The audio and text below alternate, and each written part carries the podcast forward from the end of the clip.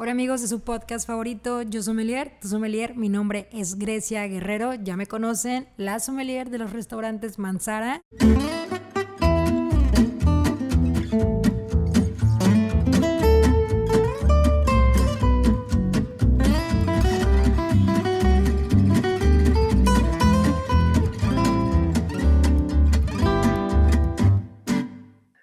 Bienvenidos todos a mi podcast Yo Sommelier, tu sommelier. Hoy estoy súper, súper contenta porque estoy frente a una celebridad del vino de España, persona apasionada por el vino, apasionada por la Ribera del Duero, un hombre comprometido con lo que hace, con su familia, con el legado que tiene esta bodega.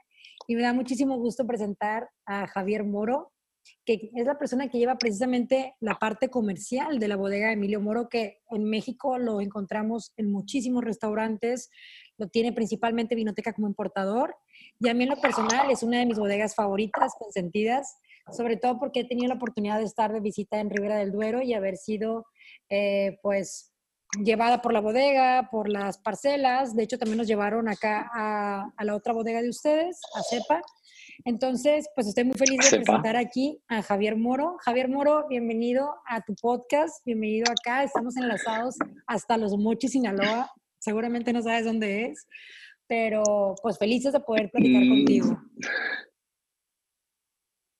Buenas tardes, buenas tardes. La verdad que, bueno, buenas tardes aquí, buenos, buenos días allí. Buenos días, sí. Eh, no, no, no, he tenido la suerte de, de conocer Sinaloa. Sabes que México eh, es un país muy grande, con muchos eh, rincones tan bonitos, tan bonitos, que yo voy conociendo poco a poco. Yo te, llevo, llevo yendo a ese país como 18 años seguidos, todos los años, 18. a trabajar. A 18 años, y a lo mejor son más, pero bueno, he dicho 18 por decir algo. Eh, y, y no es peloteo, no es peloteo, pero para mí es mi, es mi segunda tierra. ¿eh? O sea, amo México por, por, muchas, eh, por muchas cuestiones. Eh, canto rancheras como el más valiente mexicano. amo, amo la cultura, la manera de ser, la gastronomía. Amo tantas cosas de ese país que me encuentro como en mi casa cuando voy tengo muchos amigos, amigos de verdad, amigos que vienen aquí a España, tenemos una, una eh, amistad terrible y la verdad que, eh, bueno, ¿qué me van a decir a mí de México?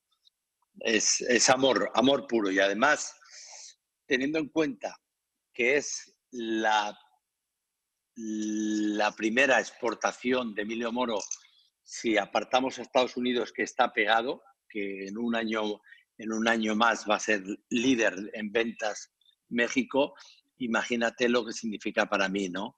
Eh, un país tan maravilloso, tan amplio, con esa cultura que está adquiriendo de vinos cada vez mayor, de cuando yo empezaba a visitar, que era puro tequila y, bebidas, como digo yo, drogadura, con, con respeto, eh, la cultura del vino ha, ido penetrando año a año, año a año, y ahora mismo hay una cultura y un querer saber y un querer aprender y un querer beber de, vinos. Y sobre todo tenemos la fortuna que España es el vino elegido por el mexicano. Así es. Eh, afortunadamente, eh, esa, es la, esa es la verdad.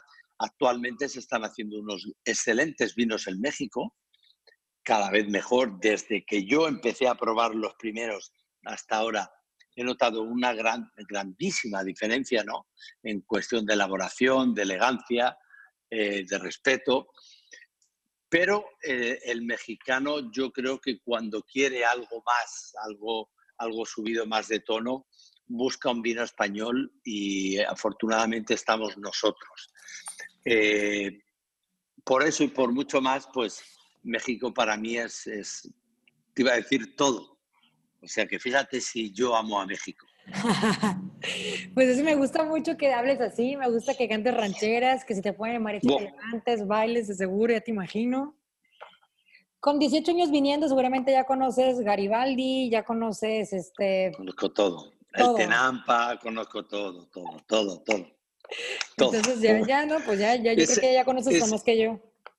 Es más, he salido perjudicado, porque el tequila, claro, e, era un desconocido para mí y cuando me enganché al, al tequila, que me encantó esa bravura con, con cantando y demás, pues la verdad que salí perjudicado pero no me arrepiento de ello. ¿eh? Sí, la, resaca del tequila sí hay que tenerle respeto, pero ya cuando piensas en, que cantaste, en que te divertiste, pues ya como no. vale la pena. Me, me, vale madre, como dice. Oye, ¿y cuál, canción te sabes? A ver, hablando de eso. Buah, me sé muchos, me sé ¿Tu muchos. favorita? Pues tengo varias, tengo varias, pero hay una muy bonita que dice, de este amor que tanto quiero, y tanto extraño que me sirvan una copa y muchas más. Ahora la canto en, en pero si me pongo arriba, subo hasta donde tú me digas. Seguro que vienes a la, a que hace Vinoteca y ahí hay que decirle a ellos que desde la Vinoteca hay que hacer una, un tour. Ahí, ahí le pegamos, ahí le pegamos duro, ahí le pegamos duro. Me encanta, qué padre. Realmente esto fue improvisado. Yo jamás le hubiera pedido a Javier que cantara y menos sin antes tomar vino. Entonces, gracias. No me hace falta. Para cantar no me hace falta el vino. Hecho. Pero ayuda. Siempre ayuda, ¿no? Y sobre todo para afinarnos. Cuéntame qué estás tomando. Vamos a empezar por bueno, hablar de tu vino. Voy a, para que tus eh, seguidores me conozcan un poco, eh, me presento. Eh, soy Javier Moro, pertenezco a la tercera generación de bodegas Emilio Moro. Como digo yo, mi abuelo se llamaba Emilio Moro, mi padre se llamaba Emilio Moro y yo no tengo la suerte de llamarme Emilio Moro. Me llamo Javier Moro, eh, nacido el 3 de diciembre, San Francisco Javier, que por eso me llamo así. Mi madre, que es muy devota de la religión, me quiso poner así y me hubiera puesto Emilio Moro, hubiera tenido más suerte porque hubiera llevado mi nombre en todas las botellas. Pero bueno, con el apellido me conformo y muy agradecido de nacer en, la cultura del vino y de habernos enseñado desde la niñez el respeto y el amor por el, por el vino, ¿no? Entonces, eh, antes era todo muy artesanal, con mi abuelo, con mi padre, hasta que entró la tercera generación y de alguna manera, pues, eh, con mi padre decidimos en el año 89, aunque somos tercera generación desde el nacimiento de mi abuelo de 1891, eh, la tercera generación, digamos que es la que impulsa al mercado, le pone un nombre, una etiqueta, le pone, eh, le pone a, rodar, ¿no? Pero la cultura, la pasión, el, el, el pedigrí, la manera de hacer viene de tres generaciones. En el año 69 decidimos acogernos al Consejo Regulador para mm. sacar la primera botella con el nombre de mi abuelo y de mi padre, Emilio Moro. Entonces, es la que nos representa. A partir de ahí, bueno, empezamos mi padre con nosotros a impulsar la, la bodega comercialmente, pero eh, familiarmente son tres generaciones. Antes se vendía vino, pero se vendía sin, se vendía en cubas, en, volúmenes grandes, exactamente. Mm, viñedos teníamos, teníamos calidad, pero nunca se le había puesto una etiqueta. Decidimos entrar en el Consejo Regulador, acogernos a las normas del Consejo Regulador y lanzar nuestro proyecto Emilio Moro. En la actualidad tenemos 30 años en, los cuales hemos sufrido eh, diferentes etapas. Antes, eh, cuando empezamos, solo empezamos con una marca, que era Emilio Moro Joven, Emilio Moro Crianza, Emilio Moro Reserva, Emilio Moro Vendimia Seleccionada. En el transcurso de, los primeros años decidimos que fuimos muy transgresores dentro de la, de la denominación de origen porque fuimos los primeros que decidimos salirnos del encorset que marca el Consejo Regulador en cuanto a la palabra crianza, reserva, gran reserva. Empezamos en el año 89 con esa estructura y en el año 90, eh, en el 98 nació la, nuestra primera etiqueta distinta, que fue Maleolus. Entonces, empezamos a, a dejar el Emilio Moro joven, en el 95 salió Finca Resalso, que es el vino joven nuestro, que está elaborado con los viñedos más jóvenes de la bodega, de entre 4 años hasta 14, 15 años. Emilio Moro, que es el que conocemos, estándar, hacíamos un Emilio Moro reserva y un Emilio Moro vendimia seleccionada. Dejamos de elaborar esos vinos, solo nos quedamos con el, con el oriundo, solo con un Emilio Moro. ¿eh? Nació Maleolus en el 98 nació Valderramiro en el 2000 y nació Sancho Martín en el 2002. ¿Qué hicimos?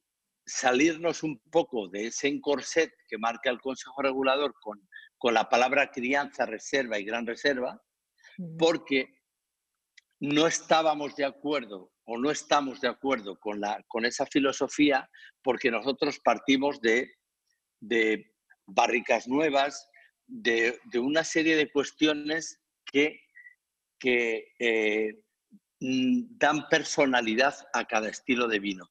Eh, eh, había mucha confusión en, la gente antes, que decía, ay, mira, Javier, dice, he probado un Emilio Moro. Y yo le decía, ¿qué Emilio Moro? Dice, no sé, era un Emilio Moro. Entonces, eso, una, entre otras cosas, eso nos llevó a mm, diseminar, o sea, de, cada, cada, cada etiqueta, darla una apreciación, elegir un tipo de uva, un tipo de viñedo, un tipo de edad del viñedo para crear cada estilo de vino. Entonces, decidimos dejar Emilio Moro Reserva, Emilio Moro Vendimia seleccionada y solo nos quedamos con Emilio Moro, el que llamábamos crianza. Ahora no llamamos a ningún vino crianza. Entonces, este vino, que es el, alma mater de la bodega, que es el que estamos catando, eh, está hecho con los viñedos más eh, medios de la bodega, de entre 15 años a 25 años. Y le damos en torno a los 12 meses de barrica. No, eh, como no estamos acogidos a la nomenclatura de crianza, reserva o gran reserva, podemos elegir el tiempo, la estancia en barrica. ¿Qué, eh, qué, hacemos nosotros o qué eh, características usamos o determinamos para, eh, para que un vino determine el tiempo en barrica? lo primero, la estructura en función del año. Si es un año estructurado, aguanta más barrica. Pero si no es un año, si es un año con menos fuerza, menos estructura, le aportamos menos barrica. Por eso decidimos eh, salirnos de, ese encorset que marca el Consejo, porque no es quien para determinar el tiempo que tiene que tener en barrica. Nosotros somos los que tenemos que decidir. los que conocen sus parras, los que conocen... Exactamente. Aquí está el vino y aquí está la madera. La madera tiene que ser un complemento del vino. No puede ser un, atractivo, o sea, no, no puede estar encima del, del, producto, del vino, porque realmente lo que estamos bebiendo es, es vino, no es madera. El vino, la madera es un complemento. Entonces, como en la denominación de origen te obligan a que tenga que estar 12 meses de barrica, no estamos de acuerdo porque a lo mejor ese año que es más débil o nosotros que utilizamos barricas nuevas, con 10 años es súper válido. O sea, porque mm. tiene que tener un, una mezcolanza, o sea, que el vino esté bien posicionado y la madera aquí, que tenga que ser un componente. Por eso nos salimos de esa, de esa, de esa nomenclatura, ¿no? Y creamos estilos de vino a nuestra imagen y semejanza. Más estructura, más persistencia de barrica, que tenga un buen equilibrio pero eh, todo va en función de, de, los vinos que elaboramos. Sabes que elaboramos ocho vinos en Emilio Moro. Finca Resalso, que elaboramos de entre 4 a 14 años y le damos cuatro meses de barrica. Emilio Moro, de 12, de 15 a 25 años la edad de los viñedos y le damos 50% americano, 50% francés, en torno a los 12 meses. ¿eh? Va en función de la añada. Eh, luego hacemos un vendimia seleccionada de Emilio Moro, que es una tirada muy cortita, que de todos los viñedos que van destinados a Emilio Moro, el que mejores parámetros tenga ese año, hacemos una, una vendimia especial, hacemos un aclareo de, de, uvas, dejamos menos uvas, ese, ese, ese, ese majuelo le tratamos como más especial para hacer una vendimia seleccionada de Emilio Moro. Por eso le llamamos Emilio Moro Vendimia Seleccionada. ¿Esa sale todos los años? Eh, sale todos los años si el año es bueno. Por ahora sí han salido todos los años. Pero 2012, 2013 no se hicieron, 2014 mm. creo que sí. Eh, em, tiene que ser un, un, año medianamente bueno, porque es una vendimia seleccionada y es una tirada de 25.000 botellas. Perfecto. Luego hacemos un vino ecológico que se llama La Felisa, igual que mi madre. Simpáticamente la llamamos La Feli la Feli. Yo más simpáticamente la, llamo Angela Chani para, para, para mm, ¿Sabes quién era Angela Channing? Tú no, Hubo, hubo, una serie americana en que nosotros la, venía, la veíamos de Falcon Crest. Falcon Crest, una serie americana de miedo. Y una, una, una, era muy bruja ella, y se llamaba Angela Channing pero yo, mi madre no es bruja, pero yo para hacerla, hacerla rabiar la llamo Angela Channing y se enfada conmigo, ¿no? Qué hermoso. Aparte, ¿sabes qué me gusta de eso? Que trae la fotografía de tu mamá. Claro. Lo mismo que todas las etiquetas de ustedes. Lleva la fotografía, fíjate, esa fotografía que lleva arriba, sabes que todas nuestras fotografías, eh, todos nuestros eh, vinos llevan una fotografía arriba que van eh, demostrando las tres generaciones que tenemos. Finca Resalso, estamos los cuatro hermanos, el más pequeñito soy yo con dos años, ¿eh? estamos agarraditos de la mano. Esta, que se vea, es mi padre, mi padre y mi abuelo. Esta foto está hecha en el, en el 38. Los Emilios. En plena guerra civil española. Estaban vendimiando vendimiando en el año 38. Mi padre ahí tenía 7, 8 años, no más. Eh, en la que tú dices, simpática de la Felisa, sí. están mis padres en una, una foto de viaje de novios. De cuando se casaron. En el 57. Sí, sí, impresionante. O sea, ¿qué queremos resaltar con eso? Pues la, familia, la integridad, la sencillez, lo que, lo que había en esos tiempos en España, que era muy duro la, vida, muy de trabajos duros de, responsabilidad, ¿no?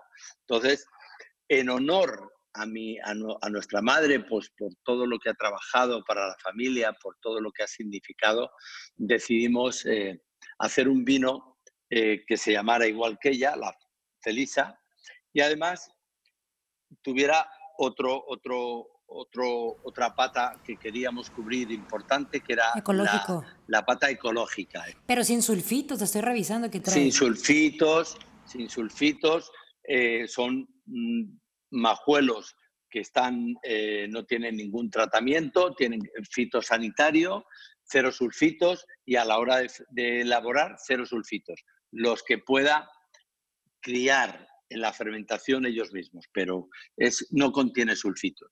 Y es un vino que también está un poco la sensación del vino cuando lo pruebas y lo hueles y tal, nos recuerda a la niñez absoluta, a la niñez cuando mi padre y mi abuelo, que tenían las bodegas subterráneas, no como las tenemos ahora, que son súper comerciales, ¿no? Subterráneas, que nosotros de niños, cuando íbamos a merendar, que era muy, muy típico en, en, en, en pesquera, merendar era merendar, merienda, cena. Llevábamos un bocadillo o llevábamos una fiambrera, pues con lo que nos metiera nuestra madre.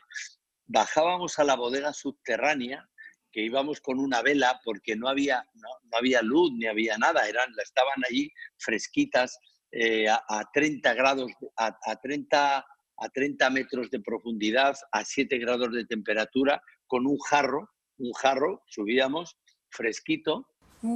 Y, es esa sensación de, vino, vino, o sea, de fruta madura, fruta inicial, fruta fresca, esa que te, que te que, abres la boca y, te lo bebes de rico que está. Pues eso es lo que eso es lo que hemos querido transmitir en, la Felisa.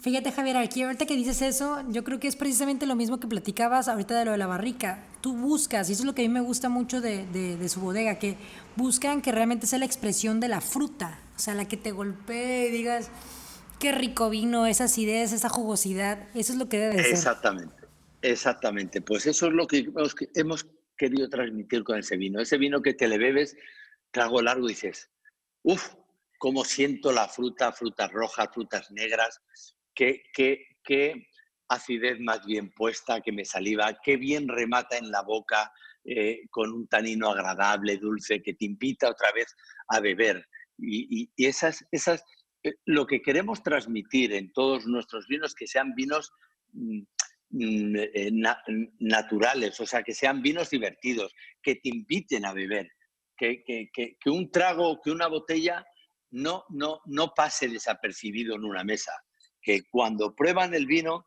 y, le prueban, qué rico, pero luego están comiendo, siguen comiendo, vuelven a beber y dicen, uff, vuelven a hablar del vino, qué rico, es que les tienes en, les tienes en el bolsillo. Yo nunca, nunca voy a olvidar eh, cuando ustedes nos recibieron en la bodega y sacaron este, como cabrito le decimos acá en México. Claro, lechazo, cordero lechal. Y, levantábamos el huesito y se deshacía y lo probábamos y luego el trago del vino y era como... Bueno, bueno, bueno. Hace cinco años y no se me olvida el sabor. Es el matrimonio perfecto. Totalmente. Es el matrimonio, es, sabes que es típico de nuestra zona, se llama lechazo, cordero lechal, son de una raza que se llama churra, que no es, un, no es, es, un, es una carne que no tiene grasa, tiene muy poca grasa, entonces, solo tiene 21 días de vida. Agua y sal y horno, no tiene más. Por eso tiene esa sencillez. Y va perfectamente con, con, con, nuestra variedad eh, tinta fina, porque el tinto fino, a pesar de que es cubierto, de que es intenso, de que es potente, pero es amable en la boca, es goloso, es, es, es, es elegante, es aterciopelado. O sea, tiene todos los componentes y luego te invita, te, remata, te invita a beber y esa es la grandeza de estos vinos. A ver, entonces yo por lo que entiendo ahorita lo que me platicabas de las etiquetas, son como rebeldes. O sea, al momento ustedes de decir, ¿sabes qué consejo regulador? Yo entiendo, me gusta tu dinámica, tiene que tener este el roble, el cosecha, el crianza, o sea, cada quien su estilo, pero yo quiero que la gente identifique mi etiqueta y mi estilo. Nosotros fuimos transgresores desde el, desde el minuto uno, te cuento. Cuando nosotros nos acogimos al Consejo Regulador y, sacamos la primera etiqueta en el año 89, había una, estaba, la nomenclatura de la Ribera estaba muy claro. Estaba jóvenes, pero jóvenes no existía el joven roble, no existía. Mm. Le inventamos nosotros, nosotros.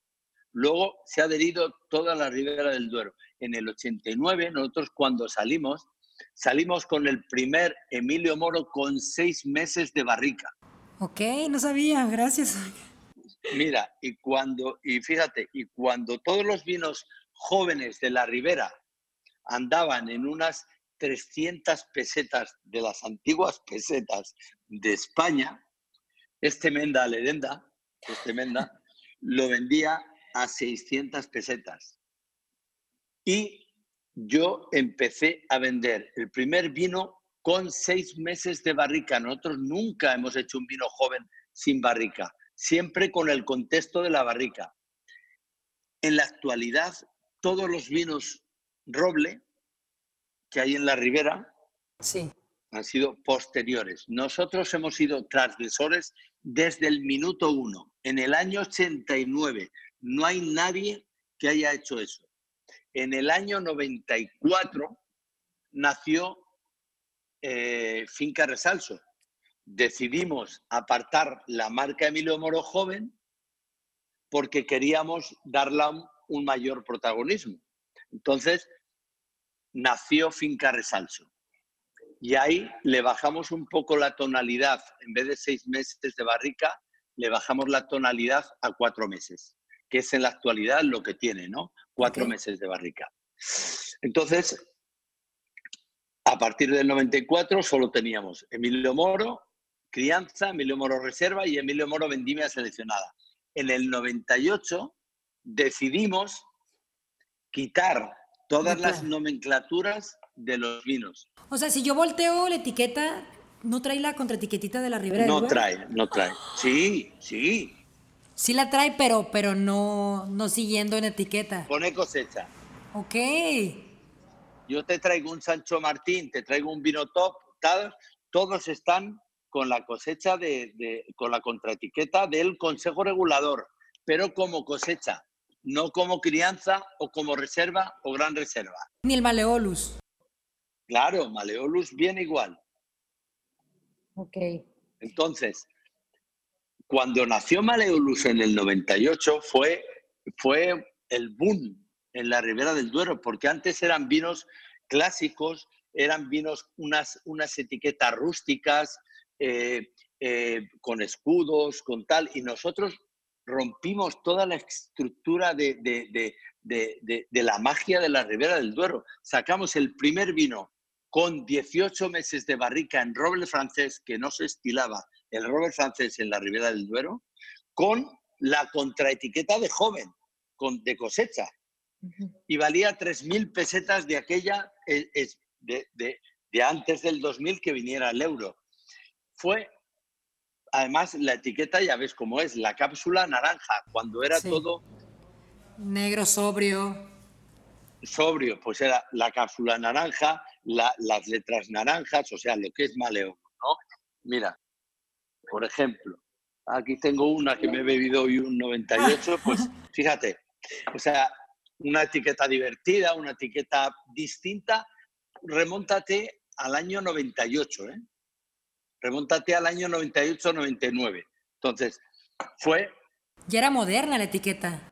Claro, claro, era lo más moderno que había, fue, un, fue rompedor. Entonces, fíjate, sacamos 30.000 botellas al mercado y me duraron dos meses, o sea, fue un boom. Se, se, se, vendió todo de una manera terrible. Luego nació Valderramiro y luego nació Sancho Martín. ¿Qué hemos ido haciendo? Pues eso, de cada estilo de vino ¿Cuáles son nuestras directrices a la hora de, perfilar cada estilo de vino? Altitud, años de viñedo y suelo. Son los tres factores que hacemos. Valderramiro, Sancho Martín, Valderramiro es el año, el viñedo más antiguo que tenemos, el año 24. Son cuatro hectáreas. La, la producción está en torno a las 7.500 botellas está a una altitud de 850 metros con un terreno muy arcilloso, que la arcilla le, confiere estructura, potencia, pues la, potencia, la estructura que tiene ese vino, ¿no? En particular, un vino con, con mucha persistencia, con frutas negras, con mucha estructura, da gusto, ¿no? Porque te lo metes en la boca, te llena la boca, pero, pero, pero luego es elegante al final, ¿sabes? Y Sancho Martín, es un viñedo que tenemos. Más pequeñito. Exactamente, solo una hectárea de suelo calcáreo, un suelo blanco, muy pobre, en el cual lo que el otro te da esa potencia y esa estructura, el otro te da elegancia y, mineralidad. Por eso elaboramos de cada viñedo, les elaboramos aparte y vemos esos grandes matices que hay en la ribera del Duero con la uva, eh, con la uva tinta fina, ¿no? que es una uva muy versátil, que dependiendo de dónde se plante, dependiendo de la altitud, dependiendo de los años del viñedo, te da un perfil de, vino u otro. Es una auténtica maravilla. Por eso nosotros no conjugamos ninguna variedad, ni, ni ninguna mm. variedad. Somos tinta fina 100%. Creemos en, al 100% en, en, en esta variedad. Y siempre trabajaron, bueno, vamos a decir que desde tu abuelo, tu papá, puro vino tinto, ¿no? ¿Y en qué momento incursionan en el vino blanco? El blanco ha salido hace cuatro años, en, o sea, de, nuestra andadura. Luego ha nacido el tema de CEPA, CEPA 21, que ha sido un proyecto ya de la tercera generación nuestra, del 2002, y hace cuatro, cuatro, bueno, llevábamos tiempo ya buscando un, lugar porque estábamos, queríamos hacer un vino blanco, un vino blanco, pero un vino blanco con personalidad, un vino blanco con, con, con, con, guarda en botella, o sea, algo diferente a un vino blanco de copeo. Todos los días. Como puede haber en otras zonas, ¿no? Entonces queríamos hacer este tipo de vinos y estuvimos mirando, sabes que Rueda es una zona muy, muy buena para blancos. Estuvimos mirando en, en, distintos sitios y al final eh, encontramos un sitio en, en, el Bierzo, que es una zona muy bonita, espectacular, tiene un microclima perfecto. Sabes que hay una variedad tinta muy potente que se está poniendo, que se está poniendo muy de moda, pero hay un, el blanco, que es la, la, la nuestra, la Godello, eh, y, queríamos hacer eh, eso, esos vinos consistentes. ¿no? Entonces, en la actualidad hacemos dos vinos. Uno se llama Zarzal, con eh, fermentación en lías y luego ocho meses en, fudres. Un fudre es una, una barrica, no es una barrica, es un barril grande de 2.500 litros de madera y eh, la rebelía, que está vestida con los colores de Maleolus, con los colores de Maleolus, si me permite, si quieres voy a por una... Sí, sí, sí, por favor. ¿Sí? Ah. Un segundo. Mira. ¿Veis que esto es una maravilla? Ah, qué hermoso. ¿Veis que está... Eh, son el primo tinto y el primo blanco, el hermano blanco y el, y el hermano tinto, ¿no? Están vestidos de la misma manera porque tienen la misma calidad ¿no? de, de, de, de vino. ¿no? Entonces, eh, este es el vino top que hacemos en, en, en, el Bierzo.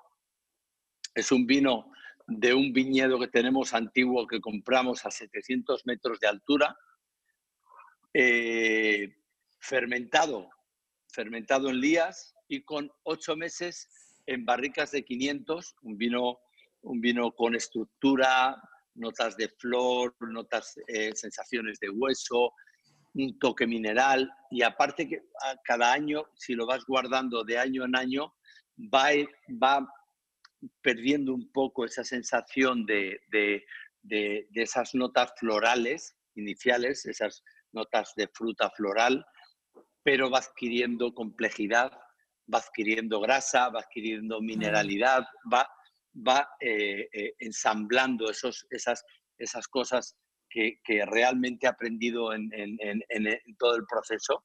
Y estos vinos lo que pretenden ser que sean unos vinos gastronómicos, ¿no? Un vino que, que le metes en la boca, un vino que tiene grasa, que tiene untosidad, que tiene toda esa largura, es una maravilla. Fíjate que ahorita que mencionas esa palabra, quería contarte una anécdota. El año pasado nos tocó ir a un restaurante en Culiacán, eh, que a lo mejor, bueno, no has venido a Sinaloa, pero cuando vengas tienes que ir, es el Cayena. Y eh, en este restaurante, pues íbamos mis hermanas y cada quien quería probar cosas diferentes, ¿no? Ya sabes, la que quería el short rib, la que quería taquitos de pato, la que quería este, carne de res, o sea, cada quien diferentes cosas. Y el mesero llega, ¿no? Y nos ofrece como una gama de vinos. Y le digo, ¿sabes qué? No, tráeme otra, otra propuesta. O sea, cualquiera de los que me estás ofreciendo, se tiene mucha barrica, Estados Unidos no se me antoja ahorita, Argentina no, Bueno, entonces le dije, proponme algo diferente. Pero yo ya sabía lo que quería. Entonces eh, llega y, ya le dije, ¿sabes qué? Te voy, a, te voy a explicar más o menos qué quiero. Quiero un vino que tenga una acidez muy rica, muy fresca, que cada bocado y luego cada trago me haga limpiar el paladar y, sea como bailar con mi comida, ¿no? Y este... Y me dice, bueno, mejor usted dígame que podemos ir trayendo. Le dije, ¿sabes qué? Tráete por allá. Creo que alcancé a ver que tenían un cepa 21 y me dice, ¿y por qué sepa 21? Y le digo, bueno, yo, o sea, yo en mi punto de vista creo que Ribera del Duero cumple con todo eso que buscamos al momento de llegar a un restaurante, porque en un restaurante, a diferencia de un evento o de un banquete, pues todos comen lo mismo, pero acá cada quien pide diferentes cosas. Y esa palabra es con la que, yo siempre describo. todos esos conceptos. Yo siempre describo a Ribera del Duero y obviamente a sus vinos como vinos gastronómicos que tienen esa potencia que yo quiero de vino, que tienen ese alcohol rico, que tienen esa expresión de fruta, pero sobre todo esa acidez. Uf, Todo es, bien la que, puesto. es la que a mí me encanta. Esa es la que a mí me encanta. Entonces, eh, me gustaría muchísimo, Javi, preguntarte para las personas que todavía no entienden bien ese tema de terroir, ese tema de, los, de la altura de los viñedos, de la inclinación, o ahorita que hablabas de lo, del calcario, de la arcilla, una clasecita así de dos minutos, o sea, ¿cuál es el terroir de Ribera del Duero? El terroir, eh, bueno, el terroir de Ribera del Duero es, es, muy extenso, ¿no? Pero nosotros, yo, yo te hablo de pesquera del Duero, que está, además está muy bien definido, que es hay solo tres suelos, además bien definidos. No hay franco arenoso, no hay, o sea, eh, fíjate, tú puedes ir por un camino, mirar a la izquierda, ver un terreno arcilloso y mirar a la derecha y ver un terreno calcáreo.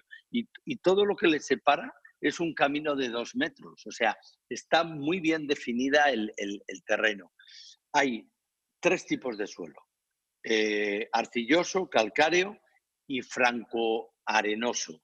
Quiero decir, en esos tres suelos es donde eh, la expresión de cada vino eh, es diferente. O sea, la arcilla, como te he dicho antes, ¿qué le confiere al, vino? ¿Qué le aporta el vino? La arcilla es, una tierra con peso, es una tierra que admite mucho agua, pero luego retiene mucho agua. Es una agua, un, terreno con, con, mucha mineralidad, con, mucha eh, riqueza, ¿no? En sí. Entonces, al, plantar ese viñedo y la altitud, tú te cuenta que la altitud es muy importante porque la orografía de la Ribera del Duero o de Pesquera del Duero en particular, partimos de 750 metros, que es la base, que es donde está el río Duero, por donde surca, hay un altiplano a 850 metros y luego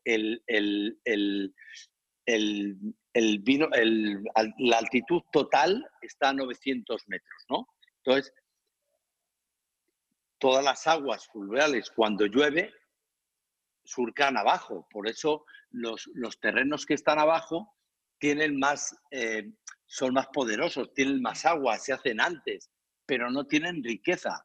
O sea, la, la, maravilla de, un, de una bodega, perdón, de un viñedo, es que esté a una altitud equilibrada entre 800 y 900 metros, donde cuando llueve, lógicamente las aguas se bajan abajo.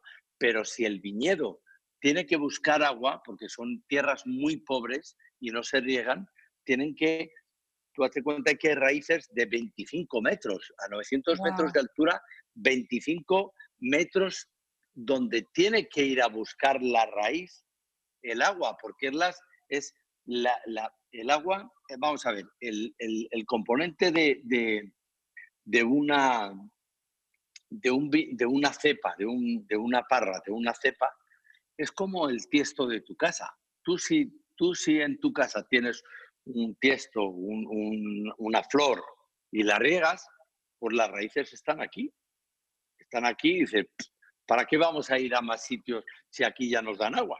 Claro. O sea, plantada en la mesa. Pero ¿y si no tienes agua? La raíz, ¿qué hace? Se esfuerza.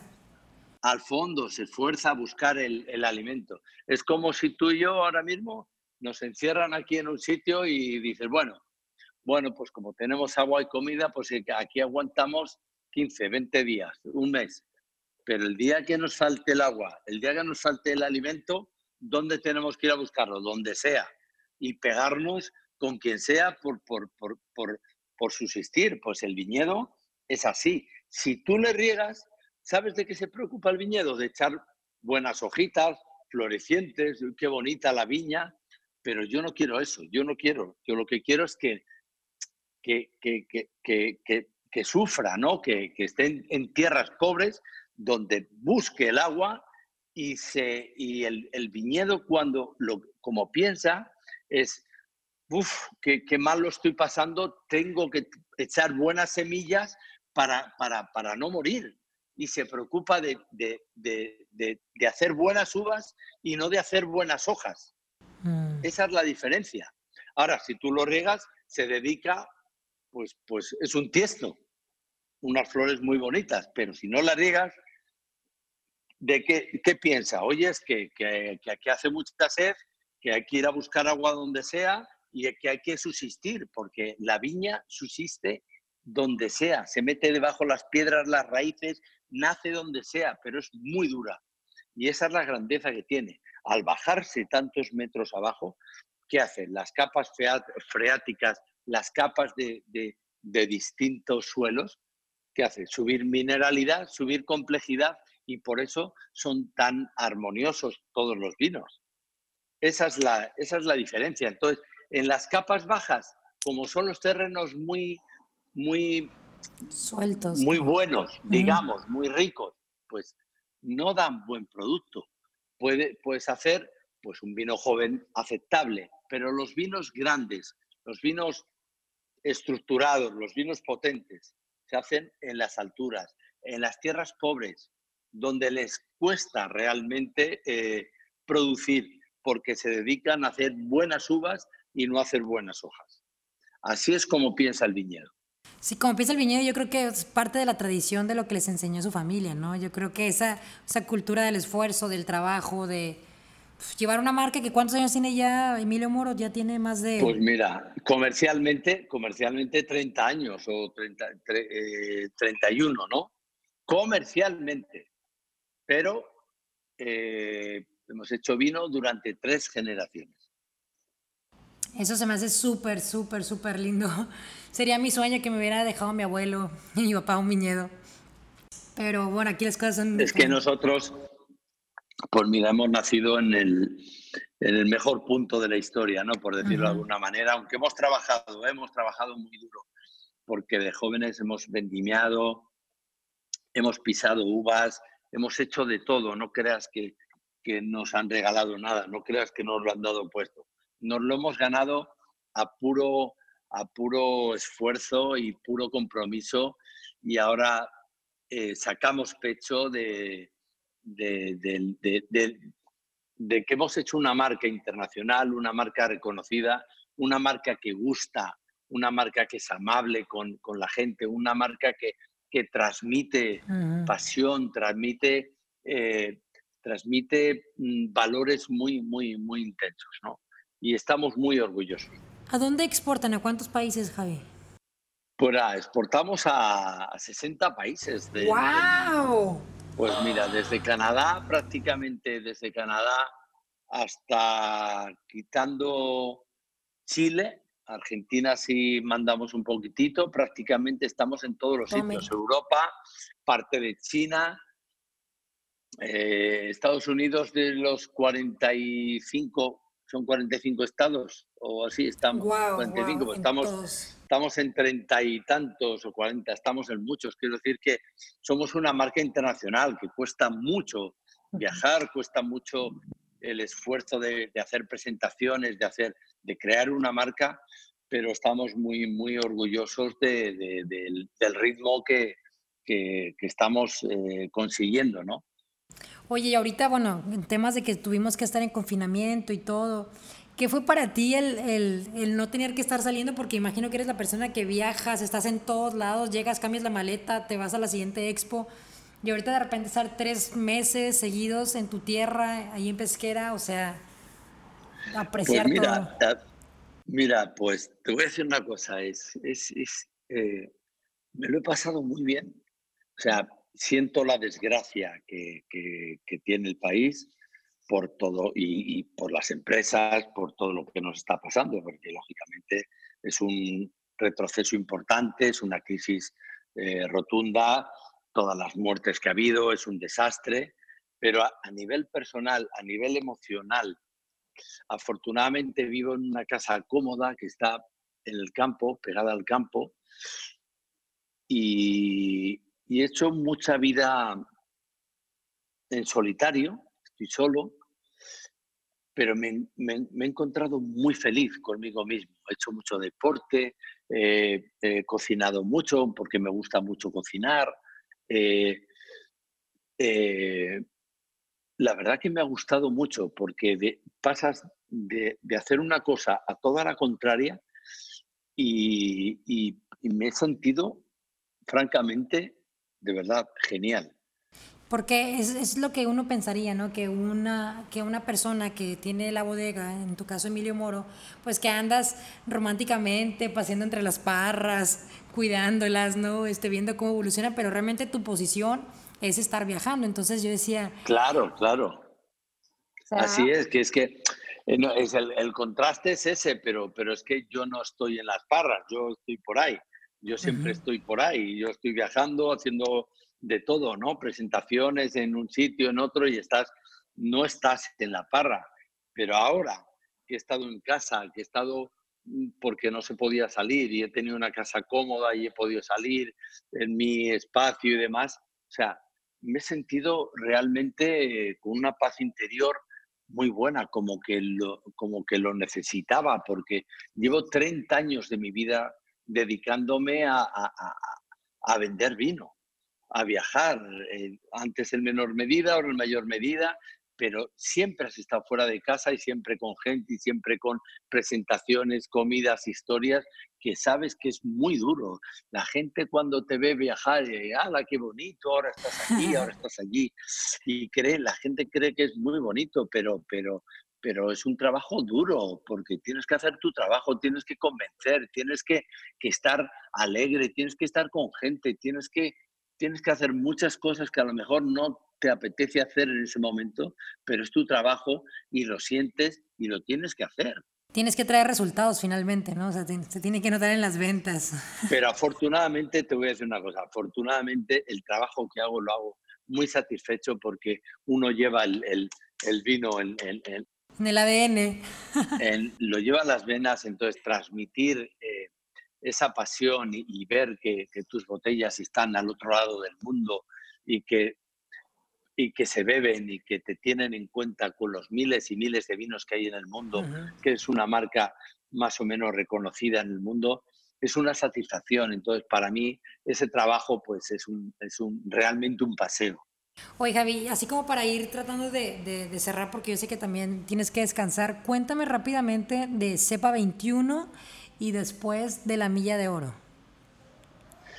Bueno, CEPA 21 es un proyecto que, nació de la tercera generación de Emilio Moro. Queríamos hacer eh, una bodega dentro de la ribera, pero una bodega moderna de alguna manera eh, Emilio Moro venía tradicional, como somos, está en la, si surcamos el río Duero, Pesquera de Duero está en la margen derecha del río Duero, orientación sur, y buscamos otra, otra orientación y otro estilo de, vino dentro de la ribera y nos fuimos a, dentro de, también de la zona de Valladolid, pero eh, en este caso eh, orientación norte, ¿eh? y en la margen izquierda de la ribera del Duero, del río Duero, perdón. Entonces, decidimos hacer, queríamos hacer una bodega con, unas características totalmente distintas. Eh, si esta es una bodega tradicional, funcional, pero también moderna, que, que abundan esas dos, esas, esas dos características, en CEPA queríamos hacer una bodega moderna, una bodega del estilo del siglo XXI, por eso se llama así, cepa XXI, ¿no? Una ah. bodega basada en la frescura, en la frutosidad, en el estilo, en la elegancia, un vino fácil de beber, con, con, con, esas connotaciones frutales y un aspecto de la bodega, pues súper moderno. Ese es el contexto general que, que, quiere esta bodega. De hecho, también hay un restaurante con una cocina, con una cocina moderna. Entonces, hacemos, elaboramos allí básicamente cuatro vinos, que es un hito rosado, sí. un hito, hito que se llama con, con, ocho meses de barrica, que está muy bueno, un vino joven, pero de, de más calidad que, digamos, que, que Finca Resalso, con más madera, un, un semicrianta, ¿no? Tiene otra posición un poco más elevada. Cepa 21, que está en torno también eh, eh, de la línea, por, por decirlo de alguna manera, de Emilio Moro, pero con otras características, con maderas más sensibles, donde la fruta resalte mucho más. Y luego elaboramos Malabrigo y Orcajo, dos vinos de pago, que la verdad que son vinos muy frutales, muy carnosos, o sea, un, contexto de, de, de, los vinos como más creativo, más moderno, ¿no? basado en la frescura, en la frutosidad, carnosidad. Eh, esas son un poco las características de, estos vinos. Y en cuanto a la milla de oro, pues es que se hace llamar la zona de Valladolid, eh, se hace llamar la milla de oro, ¿no? Porque, porque está pesquera por los valores que tiene, Vega Sicilia y Peñafiel. En esa zona, la variedad tinta fina, pesquera por la orografía que tiene, por, por, por esos de 750 a 900 metros, esas distancias, esas altitudes, hace que tenga una gama de vinos y una elegancia en el, en el, en el, con esta variedad que es la tinta fina, debido sobre todo a, a, varias, varios elementos. Primero, el clima. Tenemos un clima eh, duro. Mi, padre, quien para descanse, decía, mira, en Pesquera de Duero tenemos tres, nueve meses de invierno y tres de infierno.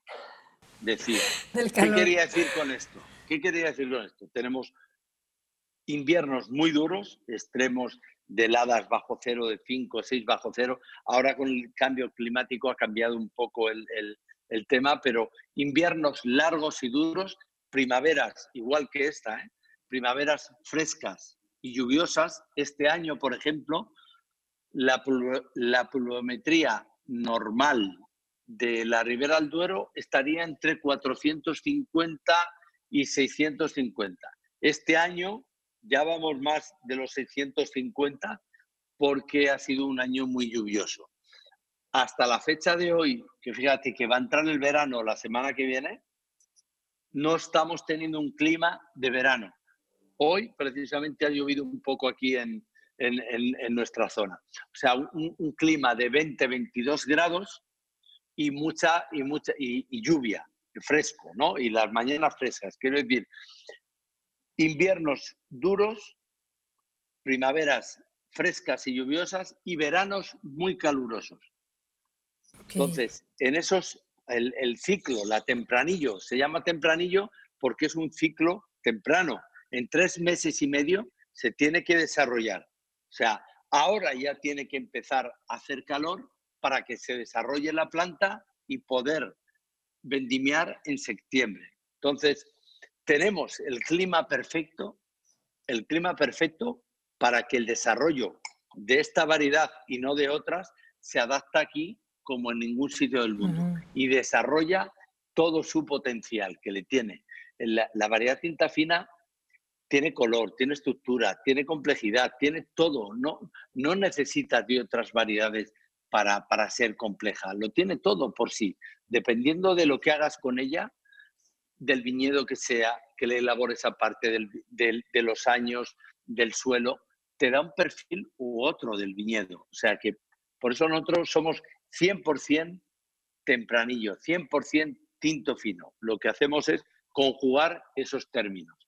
Entonces, altitud, suelo y clima. Esos son los tres factores en los que nos movemos para elaborar todos los vinos que hacemos en bodega. Me encanta, me encanta lo bonito que hablas de tus vinos y sobre todo el respeto que tienen por la, por la tinta fino, ¿no? Una pregunta que ahorita que hablábamos de la, de la historia, del trabajo del abuelo, del padre, de ustedes. Javier, ¿cómo están preparando a la cuarta generación? Pues eh, la cuarta generación viene pisando muy, muy fuerte. Qué responsabilidad, qué responsabilidad. Yo, yo me sentiría así. Sin duda, sin duda. Pues mira, son chavales muy bien preparados. En la actualidad hay tres personas trabajando en bodega y uno está llevando el mercado americano, que es muy es impresionante, ¿no? Un chaval que acabó su carrera y acabó todos sus estudios y demás y con 23, 24 años se fue a vivir allí y trabajando un mercado duro como es el mercado americano. Eh, son chavales que están muy bien preparados, mucho mejor preparados que nosotros, lógicamente, cada vez hay mejor preparación en, todo y que yo personalmente estoy muy orgulloso de ellos porque van a representar muy bien eh, eh, esa cuarta generación que la necesitamos en la bodega porque uno ya lleva 30 años y tiene que ir cediendo terreno a, a los que vengan empujando. Wow, sí, porque estaba pensando, imagínate todo lo que ustedes tuvieron que hacer desde que tú entras en el 89, cómo empujaste, cómo fuiste rebelde, armaste nuevas etiquetas, eh, toda esa parte que hablamos de comercial, cómo te la llevas y, que siempre en cualquier evento estás ahí, ¿no? Sobre todo en estos grandes. Y ahora imagínate yo pensar que, por ejemplo, hay una cuarta generación que los ha visto llevar a ser una marca tan fuerte, tan grande, eh, representando también a la Ribera del Duero, pues te puedes llegar a sentir intimidado o desde chiquitos más bien ya lo traen en las venas, como dices tú, ¿no? Bueno, yo creo que, yo creo que lo traen en las venas porque lo han mamado igual que hemos lo mamado nosotros eh, otro, lo que pasa que, bueno, nos tocó desarrollar ese, ese aspecto y, y ahora mismo yo creo que están muy encaminados, saben el compromiso que tienen, saben la marca que tienen en las manos y para atrás ni para coger impulso, para adelante y hacer grandes vinos, mantener la solvencia, pero con mejor preparación y, bueno, pues con todos los adelantos que, que, que, que hay ahora, ¿no? Pues, pues, pues todas las, redes sociales, todo e-commerce, todas las nuevas tendencias de, de, de, de, venta que hay ahora, pues están, tienen que estar puestos porque todo, todo va evolucionando. Pero lo importante de todo yo creo que es el, sentimiento, la raza, el, pertenecer a una familia con, de una estirpe que ama, que, ama el vino por encima de todo y hacer buen vino, vino con, la verdad, porque el vino con la verdad eh, mm, se vende por, por, sí solo, ¿no? con la etiqueta, es el conquistar el alma de cada persona, yo creo que es fundamental. Oye, Javier, y aprovechando que tienes la copa por ahí, ¿qué parece que haces una cata rápida? Así como para que se les antoje muchísimo y a las personas que estén escuchando este podcast se vayan corriendo a buscar un Emilio Moro.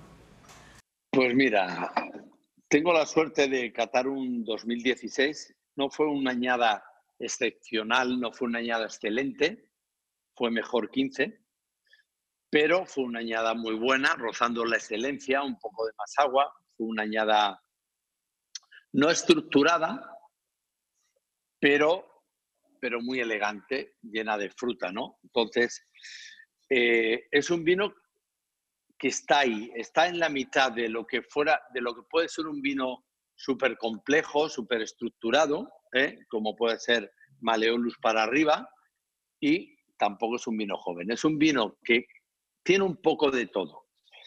Lo primero, yo le siento, le noto eh, frutos rojos, guindas, eh, cerezas, pero también frutos negros, porque está ahí a caballo, entre una cosa y otra. Aquí hay dos mezclas de, dos, dos, etapas de barrica. Tiene 50% americano, 50% francés, con lo cual es un vino complejo que por un lado te da alguna nota especiada y por otro lado alguna nota eh, de, de, de, humo, café con leche, de tabaco, eh, pero muy escondidito, ¿no? Tiene una fruta, no tiene una fruta seria porque no fue un año espectacular, pero tiene una fruta muy divertida. Está súper vivo, o sea, es un 16 y está súper vivo. Estos vinos son muy longevos, se resisten a envejecer. O sea, tiene un color, fíjate, si es que tiene hasta ribetes eh, eh, nazarenos, es decir, que no ha perdido esa, esa, esa juventud, que ese, este vino en la botella, si la aguantamos 10, 12, 15 años, va a estar ahí mm, mm, valiente, o sea, atento a lo que, a lo que, a lo que le queda de, de su vida, ¿no? Entonces, para mí es un vino súper fresco, no es un vino potente por la añada, pero es un vino muy fresco, muy frutal, con un buen balance. La madera para mí está muy bien escondida, apenas se nota alguna notita de torrefacto, pero a medida que va pasando tiempo en la botella, eso va desapareciendo y va apareciendo la complejidad de esa simbiosis entre la fruta y la, y la madera, ¿no? Entonces, ahora mismo está muy redondo, muy, muy, eh, un momento muy, muy elegante ¿no? para, para, para, para beber.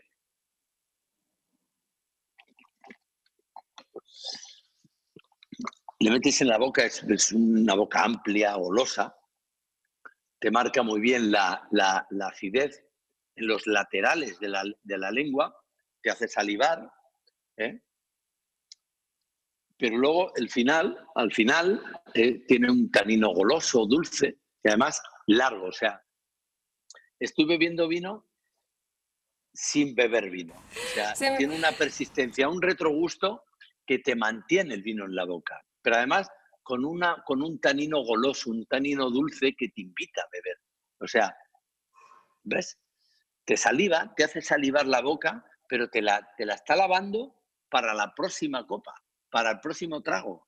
Es un vino que tiene un balance, no es un, no es un vino potente, es un vino muy elegante, es un vino para beber, mezcla con todo, no tiene eh, mucha estructura, pero tampoco poca. Está ahí en, tierra de todo, ¿no? ¿Y tú qué has probado la cocina mexicana? ¿Con qué le iría bien? Me gustan todos los, todos los tacos, es que le, le, pega todo, porque la comida, ¿sabes qué pasa? que la comida mexicana no es fuerte porque es muy natural. Mm. Es muy de, muy de cosas naturales. Eh, yo, yo empecé a adorar el, los chiles, los, yo allí al principio, pero ahora les, me muero. Necesito que me pique porque me, o sea, me, eh, te, enchila, te enchila el corazón, como digo yo. Es, eh, con todos los tacos de puerco, de ribeye, de, de, de, Uf, qué rico, qué rico.